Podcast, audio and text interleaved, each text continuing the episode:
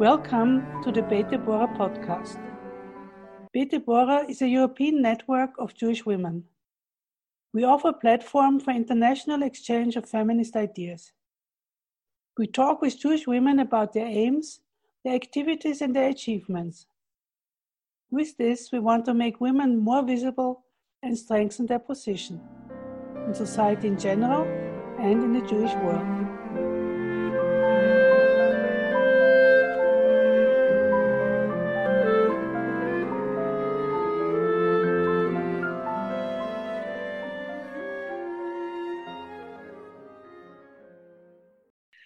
Hello, listeners. Welcome. My name is Nori Lapin-Eppe, and I'm speaking to you from Vienna. My partner in conversation today is, however, Catherine Ehrlich, who lives on the west coast of the USA. Hello, Catherine. Nice talking to you. Thank you for having me. Catherine Ehrlich was trained an Asian linguist at the University of Michigan and diplomat at the Johns Hopkins School of Advanced International Studies. She has been working as a trade representative, interpreter, public relations executive, and marketing consultant in China, Hong Kong, Taiwan, and Japan, as well as New York, Washington, D.C., and Seattle. She served as a fundraiser for Audubon Society of Portland that helps protect the environment and habitats of wildlife, as well as educates youth and adults about the protection of nature and she is a director of the Arts Mandalay Foundation.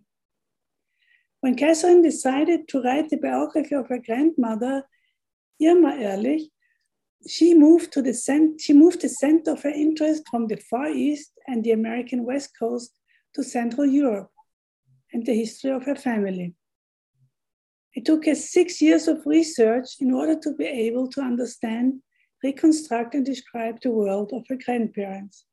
Bohemian born Jews who lived in Austria until the occupation by Nazi troops in 1938.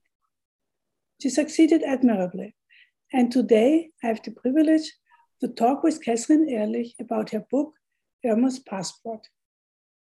Catherine, before talking about your book, let us talk a bit about yourself and your relationship with your grandmother, Irma Ehrlich, whom you devoted the book to. In your book, you write that it was your grandmother who inspired you to study languages. But why did you choose Asian languages? She was charismatic and exotic. She brought faraway lands into our home. She spent a good time, amount of time with us, though she worked full time in um, Manhattan, which was very exotic for somebody's grandma at the time. And she read the New York Times, Sunday Times fully. We had to go get it special when grandma was in because she followed world events. And we had an additional bond as redheads, which was something. So I would say she's a role model in retrospect because we were just very close growing up. But Asian languages made sense because grandma was exotic and these languages were exotic to me. They were mysterious. They made me curious. What were those squiggly characters all about? And they were difficult. And it's because of Irma that I thought I could master these difficult languages. I'm sure she was proud of you that you succeeded. I hope so. you also are a trained diplomat and worked as trade representative public relations executive, and the like. Was not this closer to your grandmother's activities as representative of WIZO? Yes, I think there are parallels. You learn languages and you get edu- educated for a purpose. You can learn how the world works so that you can be a player a, player on the world stage, perhaps. And so I think this drew both of us and it's sort of after the fact when I started fundraising that I realized I also followed her footsteps as a fundraiser for a cause. You and your grand, your husband are also closely connected with nature. What does nature and the protection of nature mean for you? I, I, think nature also draws us into how the world really works. It we can feel part of something grand and, and uh, it can fill us with wonder and awe and respect. And I, some people call that spiritual.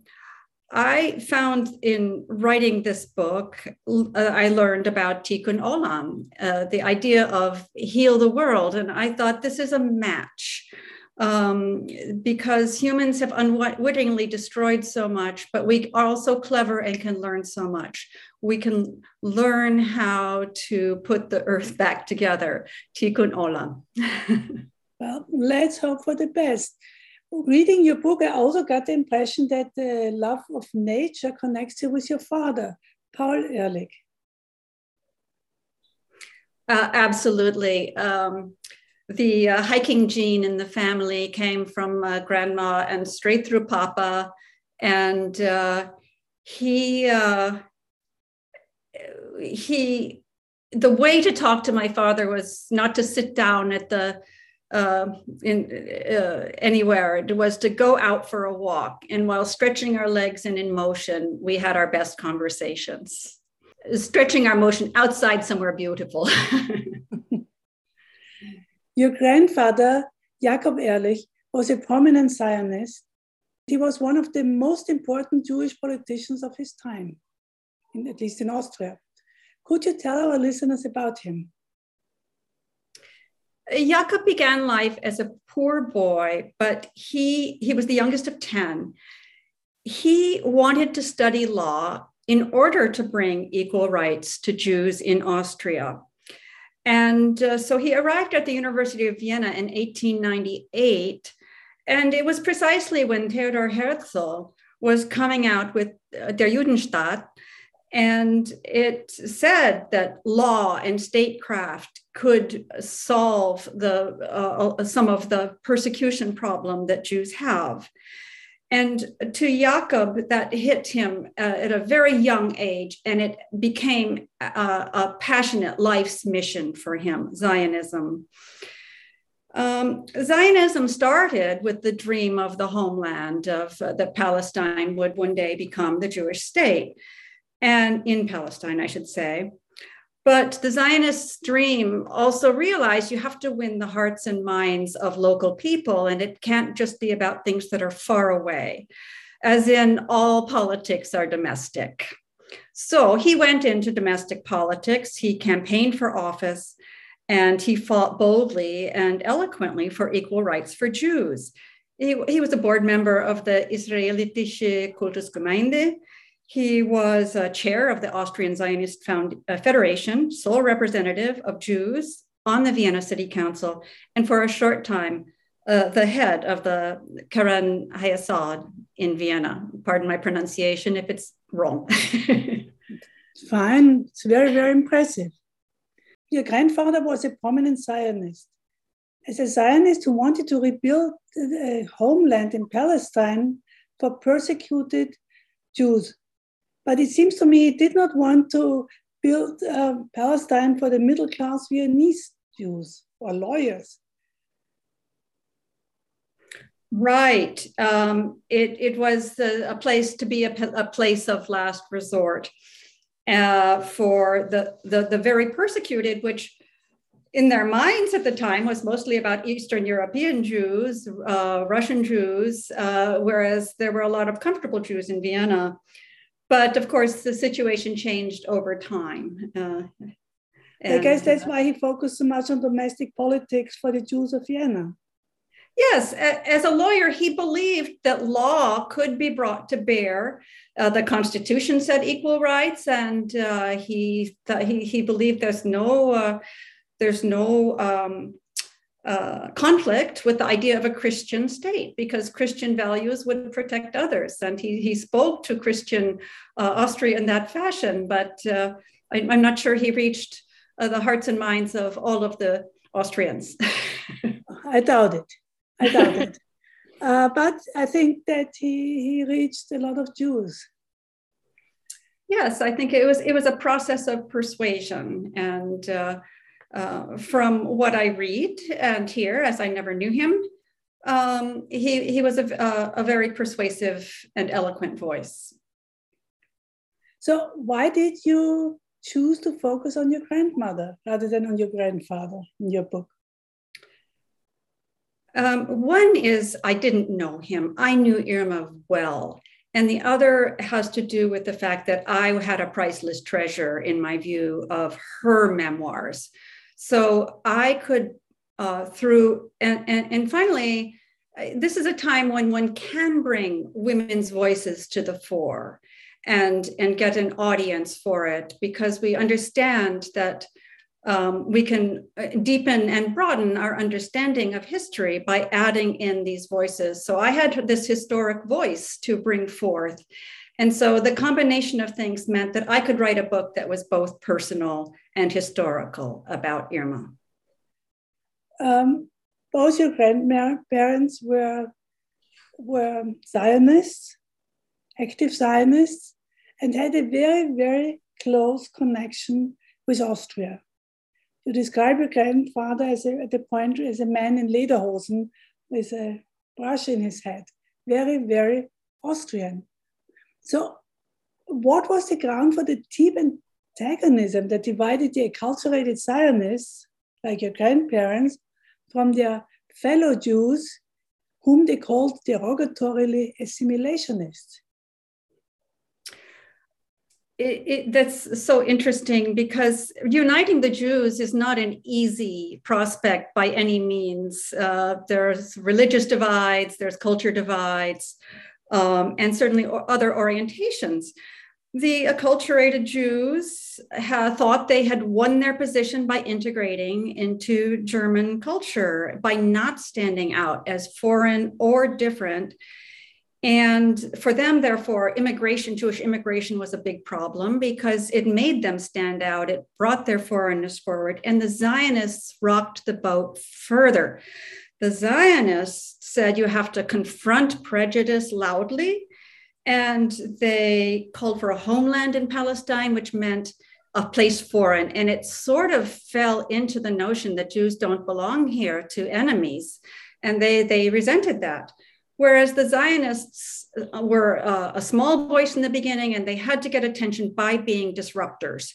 And they were prepared to confront, and they thought the assimilationists, as they called them, um, uh, they would call them out because they viewed them as complicit in their own mistreatment by being quiet uh, about mistreatment.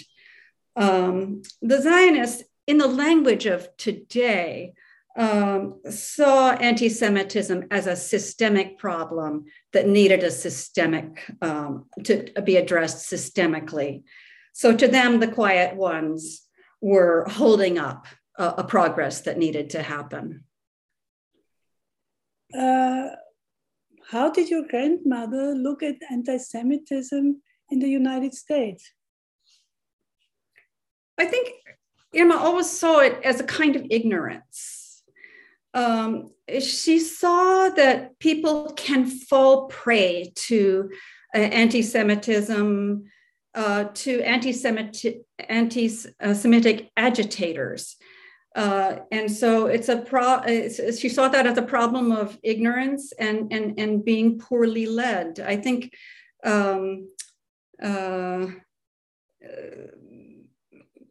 when she was quite young, she thought that locally, anyhow, anti Semitism could be fading because her life was so much more liberated than that of her ancestors or that of Eastern Europeans. And she celebrated her friendships with non Jews. Um, it just didn't dominate her life before World War One.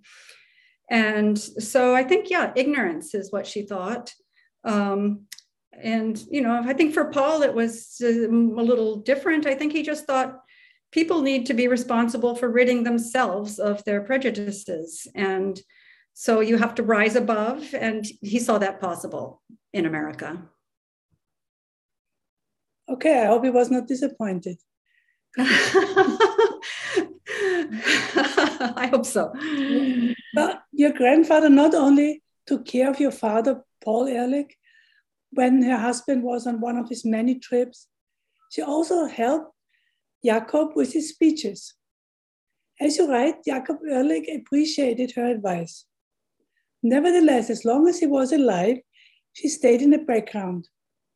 Unlike her friend Erna Patak, the president of WIZO Austria, who was a very visible Zionist. How do you explain your grandmother's remaining in the background? There's a lot of things to say about this. Uh, I think I want to challenge a little bit um, positioning her in the background.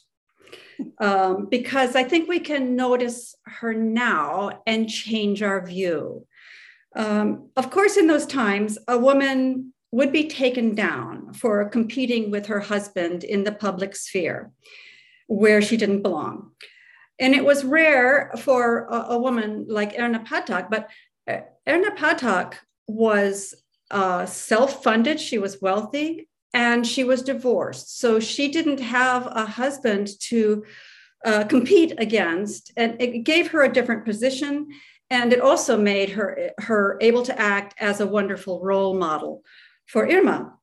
Uh, what I find remarkable is that despite those attitudes of the time, some women found a way to challenge themselves and make a difference outside the family. Now, first of all, Irma gave up teaching because Jakob wanted her to. He was traditional that way. She wanted her to raise their son. Um, and yet she found the role you know, Zionism was Jacob's cause, and Irma was very junior relative to his, uh, you know, having joined it uh, a couple of decades before it got much of her attention. But I also think you can compare her role in uh, uh helping Jacob to my role when I would uh, be the executive PR person. I'm not the front person, but I have power behind and um, and I know my role and I know where I am in the team. I don't think it makes me. It, I don't think behind the scenes means not relevant uh, or important.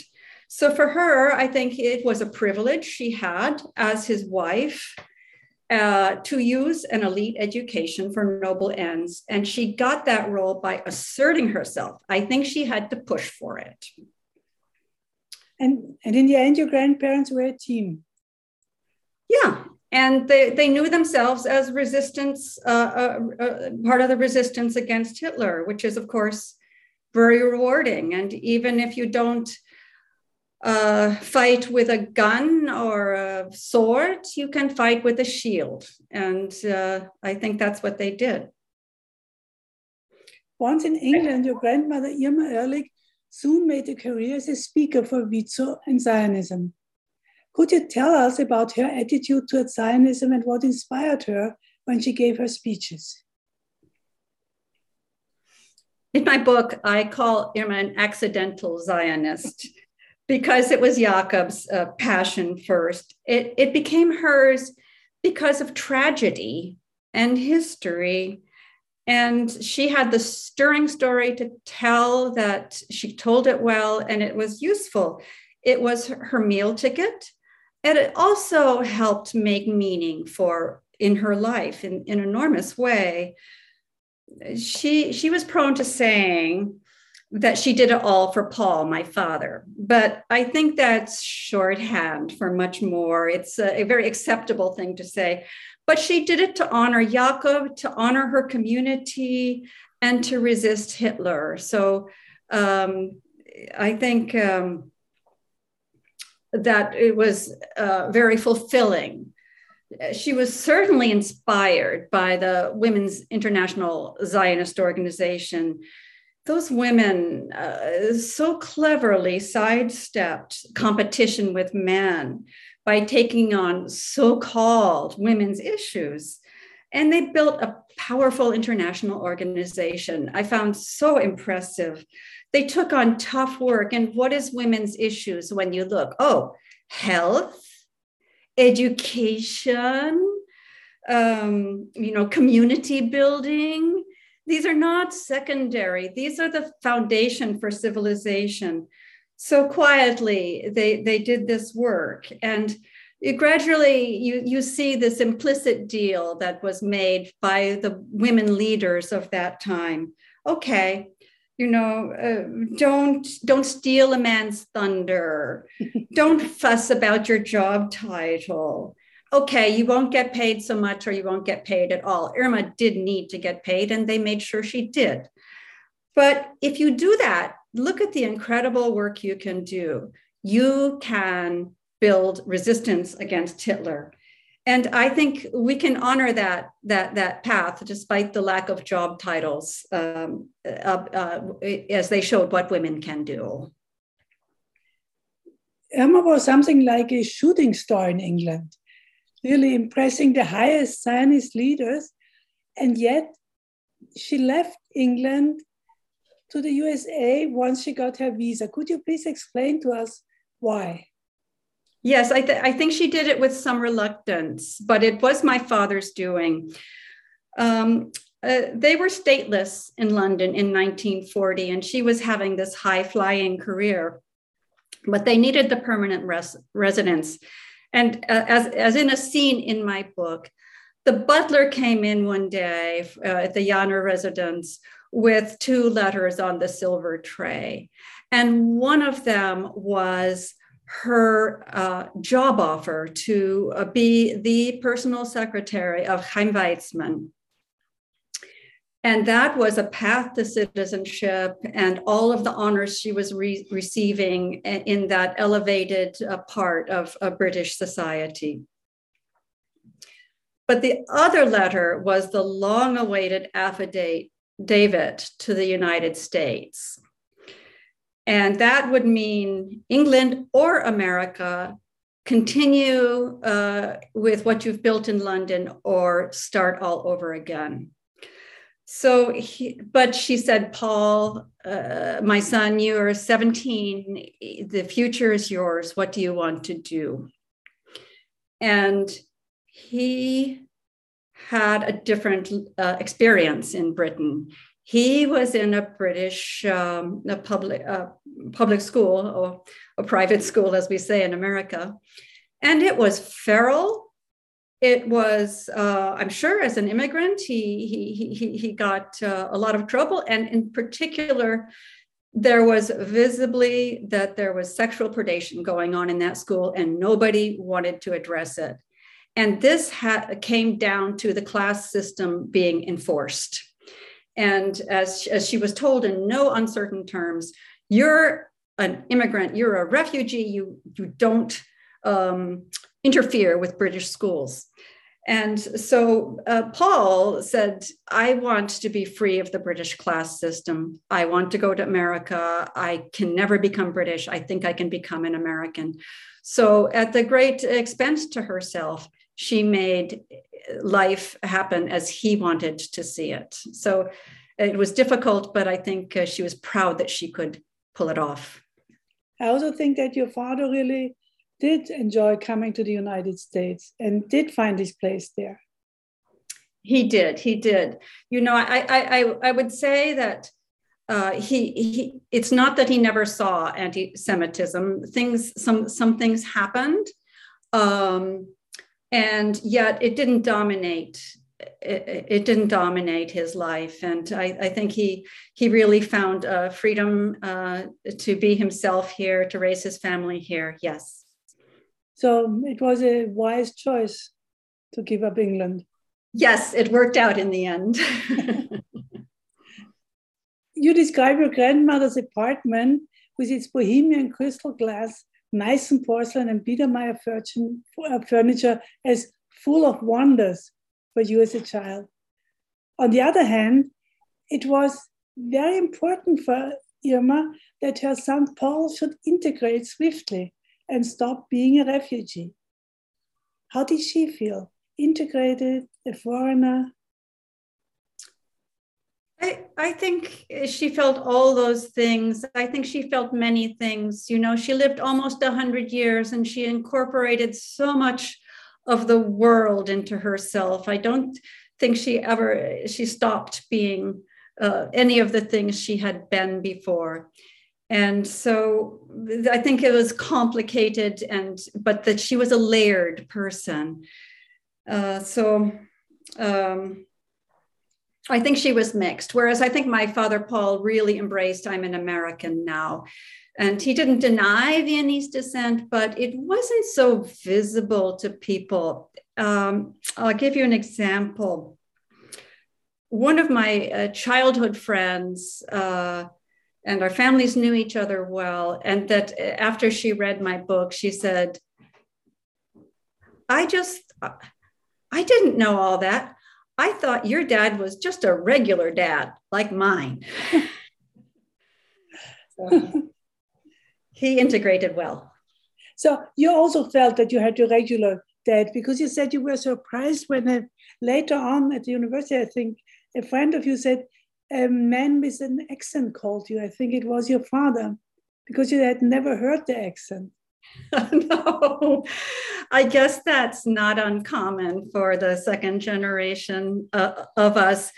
Uh, it, uh, I heard my grandmother's accent was, which was nonetheless very slight, mm-hmm. relatively, but my father's accent I didn't hear. I just thought he had a few um, quirks in his in his English that maybe he picked up somewhere along the way. But it didn't.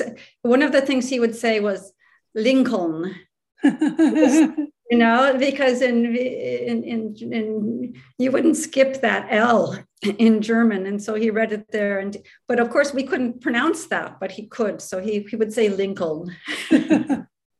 That's funny. Uh, could you tell us something about his professional career? Uh, yes. Um, first of all, I think my uh, Irma would have loved him to be a lawyer and uh, you know, improve the world that way. But I think he wanted nothing to do with politics himself.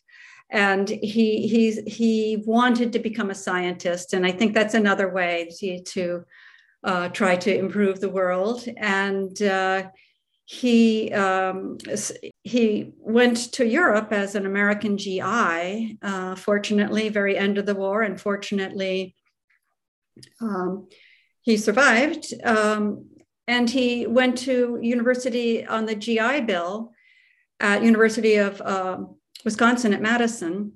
And so he was a chemist, and that's how he made his career. He worked for a while as a research chemist, and uh, later in life became a professor. So he that was his career. Quite impressive. Uh, what was the importance of Judaism in Irma's and your father's life?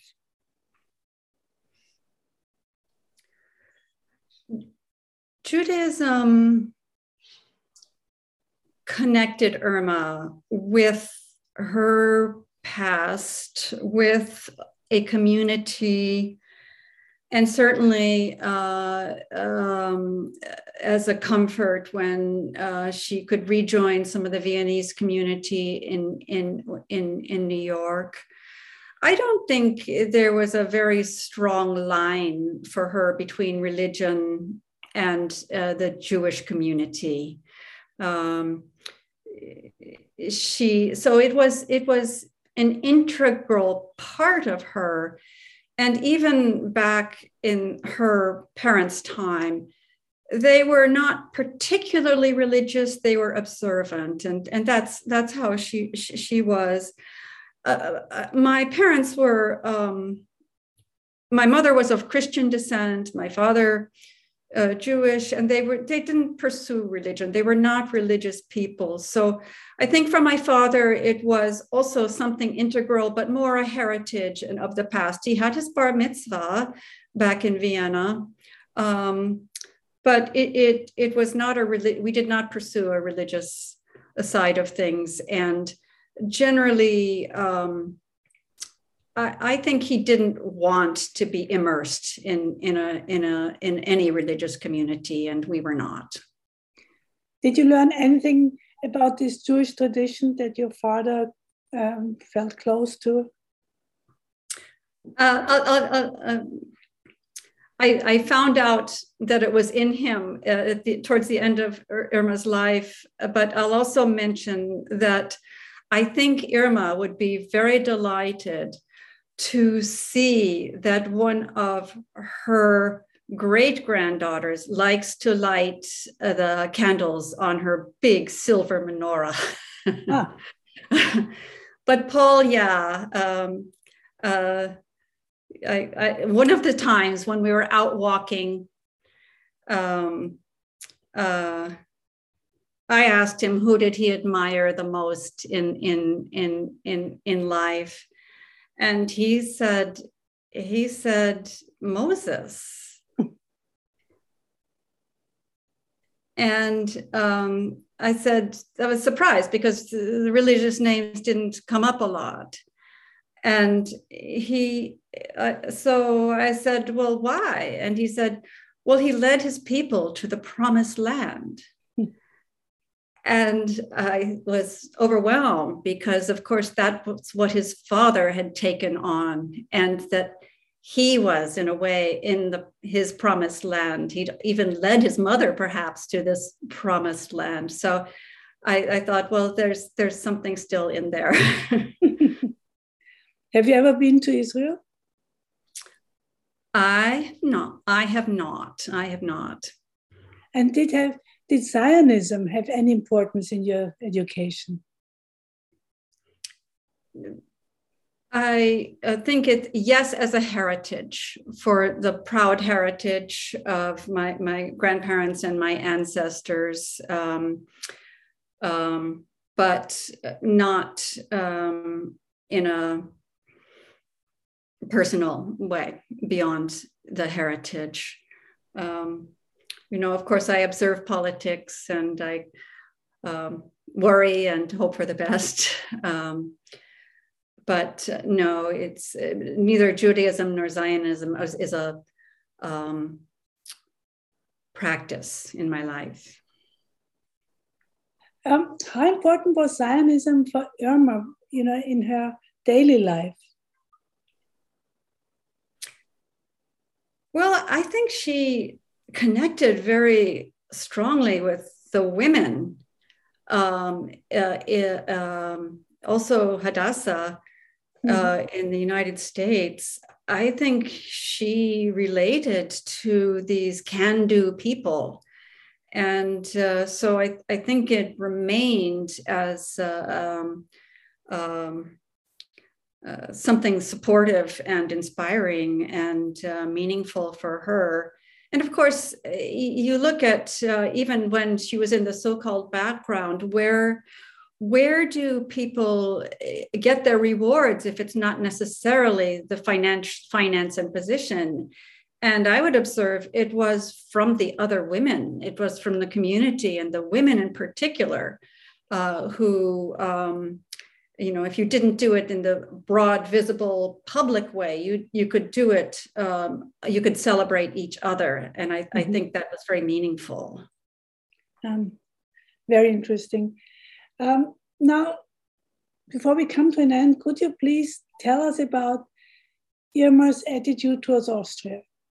You know leaving austria was very very hard for her. Her, her husband was among the first victims of the Nazis in Dachau, of the Austria, of Austrian victims of the Nazis in Dachau. This was a terrible fate. How did you relate to Austria? It was a heartbreak. Um, she had um, lived a wonderful life in Vienna and uh, a very proud Viennese person. Um, you know, she was born in the sort of the provinces of Austria-Hungary, and here she'd moved to the capital and she'd made her life there and raised Paul there until he was 15.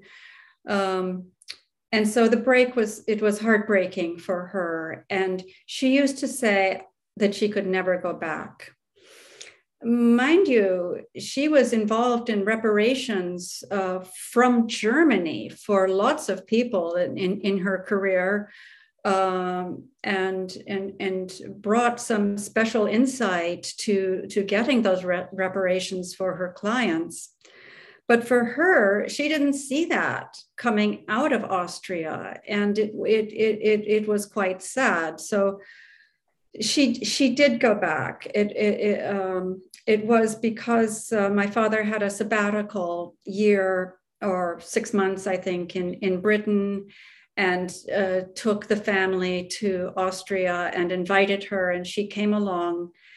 And she, it was the first time she, she, she did it in part because she had never been to Jakob's grave.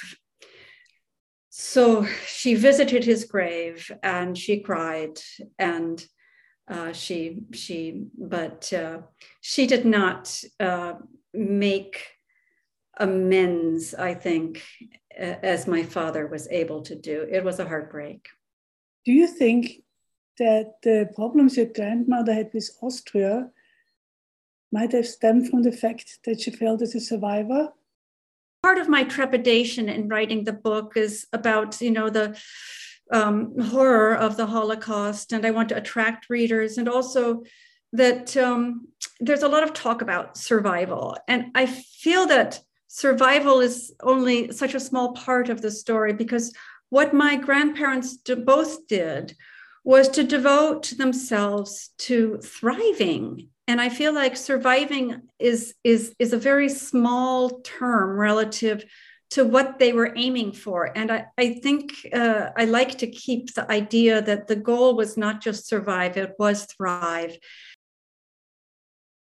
Yeah. Maybe she, if she had come 10 years later, she would have gotten another atmosphere, another feeling. Yes, perhaps so. I, I found it remarkable that Paul did not feel quite the same as she did, but uh, um, he did also see the very beginning of some some of the reparations. It was yeah. just the beginning, and uh, but he he he he he he made his own form of reconciliation, which even on uh, I, I I'm impressed by that. and what is your attitude towards Austria? I suppose I'm somewhere uh, uh, not not not not entirely reconciled in that Austria is a country of beautiful landscapes. It's a, a country of my heritage. It's um, a place that has uh, been a great uh, celebrator of music and art. And um, uh, but at the same time, it's a place where neighbors freely looted their neighbors' belongings and a place where uh, there was a lot of complicity with um, some very cruel things. And so um, those those things are, are side by side, and uh, I'm pleased that at this time there's plaque, a plaque to Jakob Ehrlich in the City Hall honoring his contribution. And I'm pleased that there's a Stolperstein um, in front of the house now. Um, but it's it, there's definitely some mixed feelings uh, and and and um, concern and hope about how things go in the future. Yeah, we still have some work ahead of us. You know, books like yours really contribute to an understanding of the Jewish world that was destroyed and therefore, I'm, I'm very, very grateful that you undertook those six years and you came up with such a wonderful book. and thank you for talking to us. Thank you so much. I really enjoyed talking with you. Thank you, listeners, for your interest. Our next Beta Borg podcast will come out in a month. Goodbye and stay well.